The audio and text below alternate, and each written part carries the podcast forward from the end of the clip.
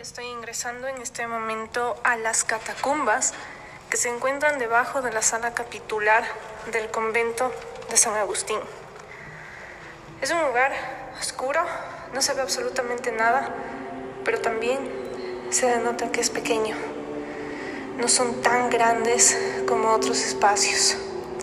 Sin embargo, al final de este espacio se encuentra una gran pared con una placa de piedra. Vamos a acercarnos lentamente prendiendo la linterna para poder ver qué es lo que dice al final y poderles contar de qué se trata. No hay luz, ¿no? Está súper oscuro. Sin embargo, estamos acercándonos. Igual no es un espacio muy húmedo. Hace algunos años pude ingresar acá y era como un poco más húmedo. Esta ocasión no lo es. Y en esta gran placa de piedra que está en medio de dos cruces y a sus pies se encuentran algunos ramos de, de flores que han dejado quizás también muchos de sus familiares de ahora. Están sobre unas graditas que se puede observar aquí. Y la placa dice, a la memoria de los próceres del 10 de agosto de 1809 y del 2 de agosto de 1810.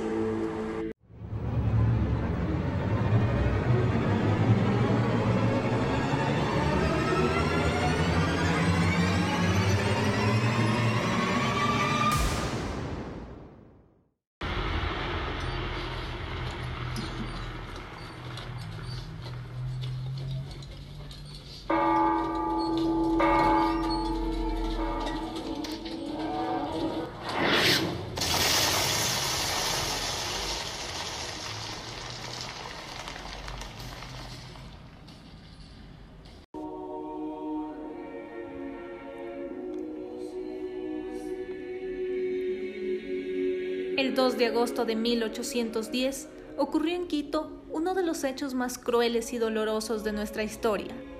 Alrededor de las 2 de la tarde, un puñado de hombres trata de liberar a los presos que se encontraban en el cuartel real de Lima. Y entonces se produce una terrible carnicería, como resultado de la cual murieron casi todos los presos a manos de los soldados que de Lima y de Santa Fe de Bogotá se encontraban en Quito.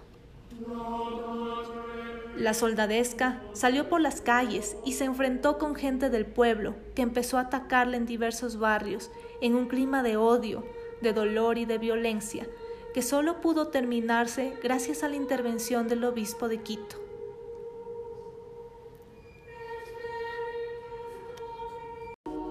Entre las múltiples narraciones que existen se encuentra la del vicario del obispado, Manuel José Caicedo, sobrino materno del obispo de Quito, José Cueri Caicedo. En su obra, el vicario narra todos los hechos que se produjeron durante su permanencia en Quito a partir de 1809.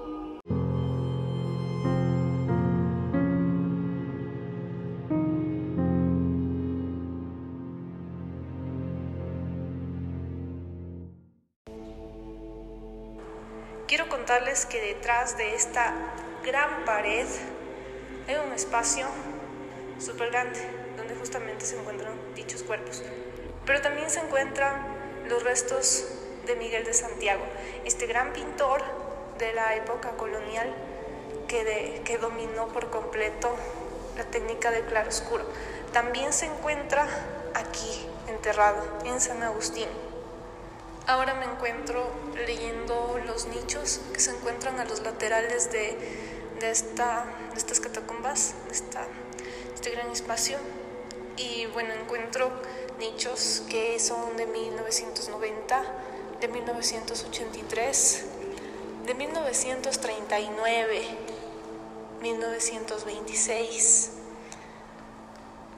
La mayoría de estos nichos no están ocupados en realidad los que están ocupados, puedo contar, serían unos 30. No está casi ni la mitad ocupada. Por acá puedo encontrar una lápida que dice es recuerdo de su hija. No tiene el nombre de la persona, pero es de 1948. También puedo evidenciar muchísimas velas que están en el suelo y quiero contarles que cada 2 de agosto las catacumbas de San Agustín se abren para todo el público. Están abiertas para que los visiten, excepto en este tiempo de pandemia que hemos tenido. Sin embargo, antes de ello, cada 2 de agosto se daba paso a que venga el público a conocer este lugar y se hacían también diferentes representaciones teatrales dando a conocer la importancia del convento y de la comunidad San Agustín, de San Agustín para lo que fue el 2 de agosto. En algunas ocasiones también se le daba el nombre a este evento como Rojo Estigma y entre otros que se ha ido llevando a cabo. En realidad era una época donde habían grandes filas de personas en las afueras del convento para llegar a este espacio en el que me encuentro hoy de manera exclusiva. El piso que, por el que estoy caminando es de piedra. De manera un poco extraña, no es un espacio tan frío. Y eso es bastante interesante porque me encuentro con una camiseta y, es un espacio bastante tranquilo, donde no, no existe casi humedad, como también lo mencionaba. Para seguir contándoles un poco más sobre la importancia de las catacumbas o de este espacio tan representativo de San Agustín, voy a regresar al lugar en el que me encontraba recientemente grabando. Voy, en este momento estoy saliendo. Es bastante corto el camino, no es un lugar tan grande. Estoy subiendo poco a poco hacia la sala capitular del convento.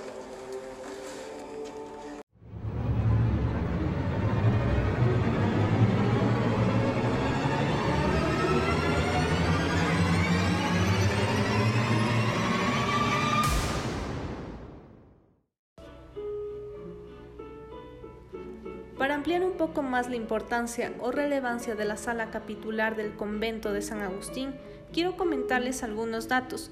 Por ejemplo, antes de su inauguración, fue utilizada como un aula magna de la Universidad de San Fulgencio en el año de 1586, en la que se dictaban clases de teología y filosofía, y sobre todo la rama de las bellas artes. Después de su inauguración en 1741, se le emplea para los capítulos, que era una reunión muy importante dentro de la Orden Agustina por la elección de uno de sus miembros. Esta elección se la realizaba cada tres o cuatro años, y solo en esta ocasión se abría la sala. Entrando al siglo XIX, nos referimos al 16 de agosto de 1809. Se permite la entrada de personas extrañas al convento para firmar las actas de independencia. Para esta reunión, se trabajó un acta con los nombres de los personajes reunidos. Los materiales aquí empleados son el peregrino, el cuero de la oveja y las pinturas naturales. La escritura se la realizaba a mano, casi siempre en estilo gótico. Uno de los personajes más importantes de aquella reunión fue sin duda Juan Pío Montúfar o Marqués de Selvalegre. También se colocó los nombres de sus ministros o secretarios de Estado, y los representantes de los barrios quiteños de San Roque, Santa Bárbara y la Catedral. Un año después, se produjo la masacre de los próceres de la independencia en el cuartel real de Lima, el 2 de agosto de 1810.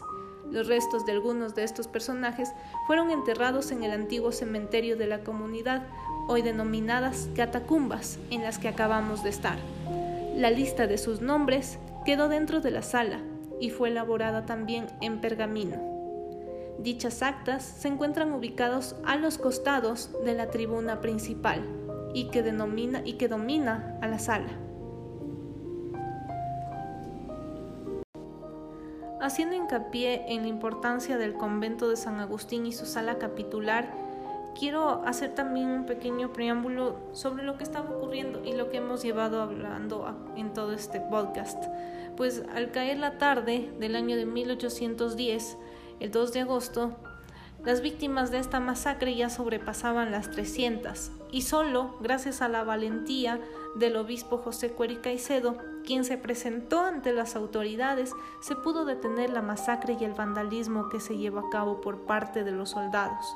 Dentro de los testimonios o hechos ocurridos en esta fecha se encuentra la muerte de muchas personas que desconocían lo que estaba pasando. Por ejemplo, se dice que una señora salió a su balcón a tender la ropa recién lavada. Al momento en que procede a hacerlo, le llega un tiro en la cabeza y queda colgada de dicho balcón. Y muchas más personas murieron de esa manera. Personas que salían, habitantes que salían a sus actividades diarias con sus hijos, con sus padres y demás. Pues es evidente que en esta ocasión no se respetó la vida de nadie y la sangre de hombres y mujeres corrió este 2 de agosto de 1810. Otra de las historias que es muy conocida es la de Quiroga, pues él se encontraba preso en el cuartel real de Lima, y sus hijas justo en ese momento lo estaban visitando junto con una de sus sirvientas.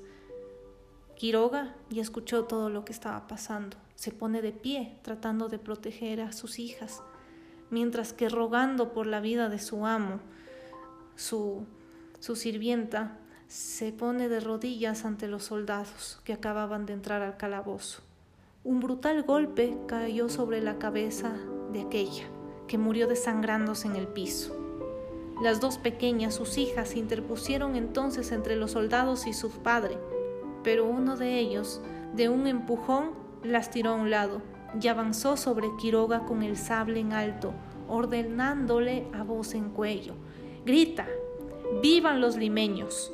A lo que Quiroga, erguido como un roble, respondió, viva la religión, viva la fe, asegurándose de esta manera la absolución de los mártires Cayó entonces sobre su cabeza el arma homicida y tambaleándose ensangrentado, alcanzó a dar algunos pasos hacia la puerta pidiendo confesión, confesión. Sus hijos, sus hijas fueron testigos de lo que pasó. Dicen que una de ellas tuvo que ingresar al psiquiátrico San Lázaro, pues lo acontecido fue demasiado fuerte y no pudo recuperarse de aquello instantáneamente, sino muchísimos años después. Hay diferentes versiones también de lo ocurrido en esta fatal fecha. Me gustaría que ustedes escuchen también una carta, una carta del conde Ruiz de Castilla, que la hace al virrey Abascal. Entonces, les dejo con esta narración del conde.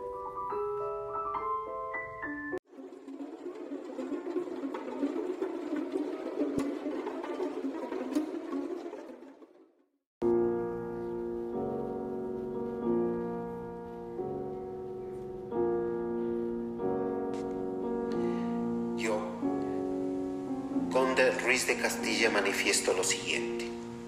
Este pueblo, o más bien algunos malos vecinos de que se compone, dieron pruebas evidentes del espíritu infiel que los anima, pues el día 2 del presente, a la una y media de la tarde, en que estaba comiendo la oficialidad, asaltaron el cuartel pocas personas pagadas y habiéndose apoderado del armero de la Guardia de Prevención empezaron a hacer fuego contra la guarnición, con cuya novedad salió el capitán Nicolás Galup de su cuarto, con su sable y una pistola, y dirigiéndose a la guardia, luego que se presentó en el pasaje, le dieron un bayonetazo y quedó muerto inmediatamente. Los soldados que se disponían para salir a la calle a contener a la gente que se iba agolpando, al ver tendido a un capitán que tanto estimaban por su manejo y recomendables prendas morales, militares desistieron de su primera intención y convertidos en furiosos tigres retrocedieron. Subieron al tramo donde estaban presos los insurgentes y asesinaron a los que constan en la lista adjunta, librando a Dios a dos que van expresados en la misma y a algunos otros que no son tan dignos de hacer mención de ellos.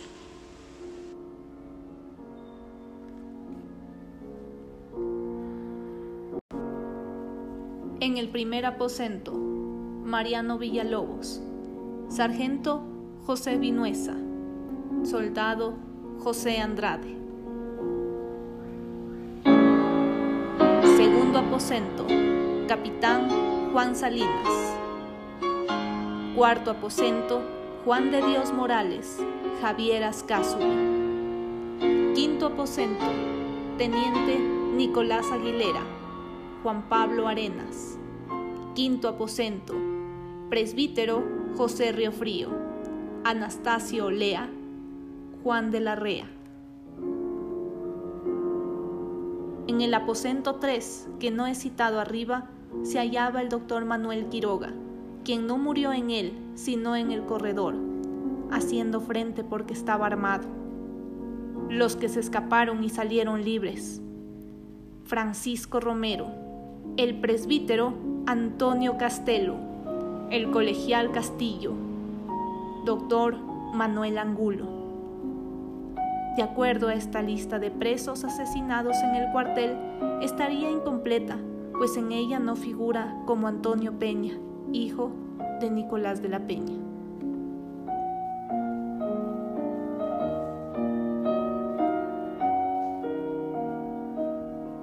Después de toda esta masacre, podemos dar crédito también a los frailes agustinos de haber acogido a todos los cuerpos de la matanza, pues ellos deciden salir y llevarlos a la sala capitular del convento de San Agustín.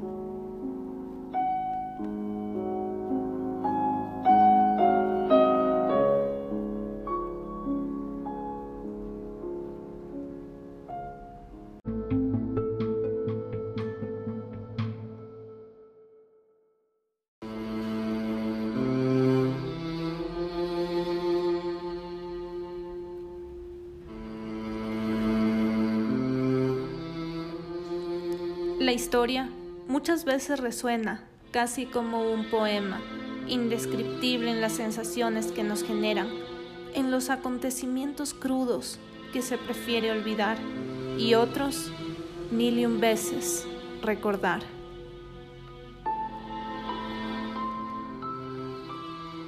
Las criptas y osarios son elementos que en la memoria de un pueblo vivirán en las entrañas de la tierra, estos lugares se encargarán de recibir a aquellos que de este mundo partir deberán.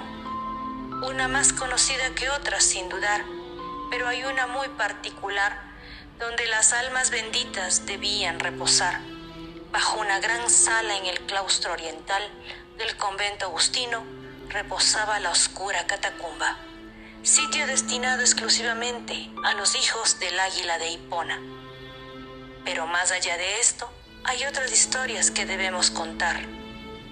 De tierra, húmeda y fría, a los frailes agustinos debía albergar. Nada más con su hábito que de mortaja les servirá, y así por muchos años mantuvo esta actividad. Pero alguien más deseoso de descansar allí pidió a través de su amistad que le concedieran una bula papal para que su cuerpo entre Saumerio y Palo Santo quedara para la eternidad. Miguel de Santiago, aquel gran maestro pintor que en la colonia vivió, decidió que la cripta su morada sería y con hábito y crucifijo a este mundo abandonó un 4 de enero de 1706. Pero no es el único hecho histórico que la envuelve, pues en la tarde fatal del 2 de agosto de 1810, cuando los cuerpos de aquellos patriotas que perecieron en el cuartel de Lima fuesen abandonados frente a la gran puerta de la iglesia agustina. Mientras en las callejuelas aledañas, hombres, mujeres, ancianos y niños dejaban de existir por algún motivo que no tiene explicación. Aquellos cuerpos inertes serían recogidos por los frailes y llevados a la iglesia, donde apilados se mantendrían hasta que la calma volviese a la ciudad. Poco a poco los trasladarían a su última morada, aquella fría catacumba que lo recibiría sin identificación alguna, más que los rezos y novenarios que por sus almas se extenderían. Así pasó alrededor de un siglo y la cripta se modificó. Los restos antiguos detrás de una gran pared quedaron, dando paso así a construir pequeños nichos para restos que los donantes u oferentes podrían utilizar luego de dejar el cementerio general. Y aquí descansarían en la tranquilidad de la cripta y en el recuerdo de sus familias. Hoy ha dejado de ser utilizada por disposición superior y solo una vez al año recibe a aquellos que una oración elevan por su alma.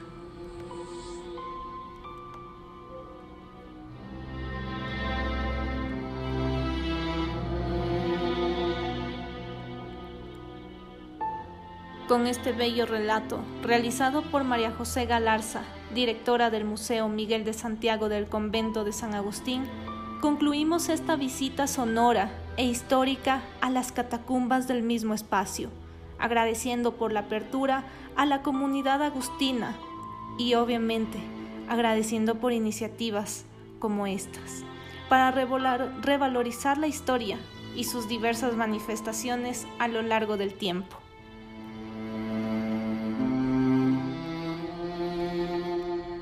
También extiendo un agradecimiento especial al ingeniero Juan Carlos Ayala, quien interpretó al conde Ruiz de Castilla.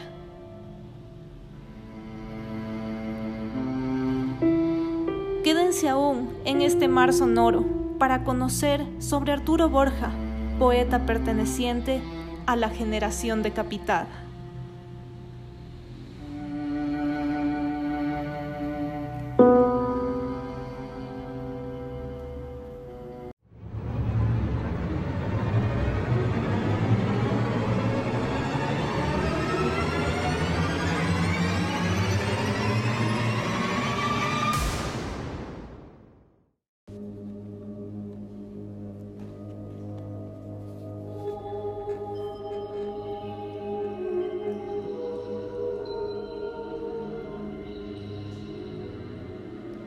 El viejo campanario toca para el rosario.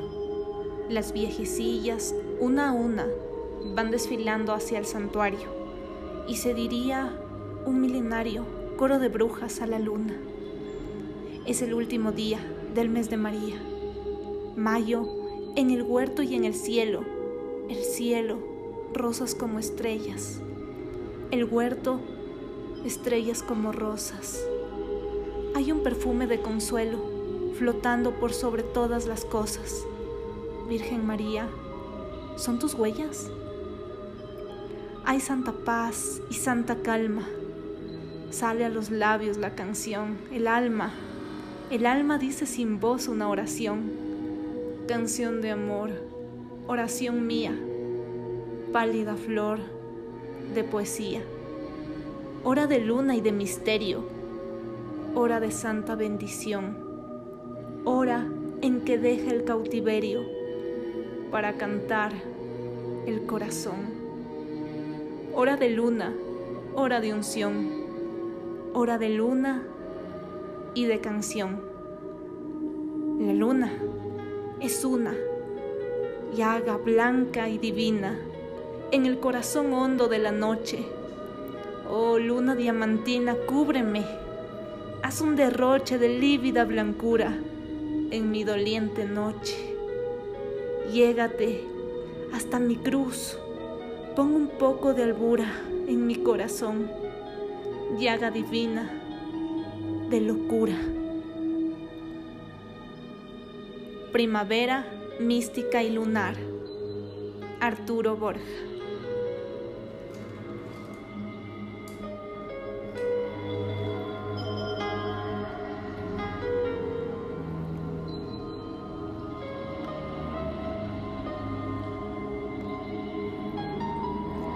Arturo Borja, poeta ecuatoriano, perteneciente a la generación decapitada, así se llamaba porque todos sus miembros, procedentes de la aristocracia criolla, se suicidaron a temprana edad. En 1907 viajó a París para curarse de una lesión sufrida en uno de sus ojos. Allí aprovechó para seguir un curso de literatura y leer y establecer contacto con poetas simbolistas como Baudelaire, Rimbaud, aunque su escritor preferido era Verlaine. De regreso a Quito, Arturo Borja se puso a la cabeza de toda aquella juventud de la capital ecuatoriana que se sentía atraído por la literatura. Formó un grupo con Humberto Fierro, Ernesto Novoa y Camaño y Francisco Guarderas, y vivió una etapa de bohemia. En el año de 1810 tradujo Les Chants de Maldor, del conde de Letremont, que publicó en la revista de Letras. Sus expresiones literarias siempre tenían un fuerte dejo de tristeza. Ninguno de sus amigos tomaba en serio su amenaza de que cuando se le acabara el dinero y la herencia de su padre, se suicidaría. Sin embargo, pocos días después de terminar su luna de miel con su esposa, Carmen Rosa Sánchez, con quien, se había casado el 15 de octubre de 1912, murió de una sobredosis de morfina. Su vida, breve y precoz, se había hundido en un profundo pesimismo, dominado por la tristeza y la nostalgia. Anhelaba retomar el ambiente intelectual de una Francia a la que bien sabía no le sería dado volver. Su escasa producción fue recogida y publicada por sus amigos en el libro titulado La flauta de Onyx, 1960. Arturo Borja es recordado en Ecuador como el primer poeta que agitó en los albores del siglo XX la bandera de un nuevo modo de hacer poesía. Y hablando un poco de Arturo Borja, pues hemos llegado al fin de nuestro segundo podcast. No quiero despedirme sin antes hacer llegar un saludo especial a todas las personas que apoyaron este proceso de, creación del programa y para quienes se seguirán sumando en los siguientes podcasts. Recuerden que tenemos actividades presenciales con nuestros recorridos, talleres y promociones en camisetas originales de nuestra ciudad, entre ellas las del Molino El Censo, para que las adquieran cuando ustedes deseen. Pueden encontrarnos en todas las redes sociales como Tertulia y Misterio. También nos pueden escribir para sugerirnos cualquier tema o nuevas investigaciones que les gustaría escuchar. Mi nombre es Andrea Rodríguez, quien les ha acompañado en la narración del programa y en la producción general Tertulia y Misterio. Hasta pronto.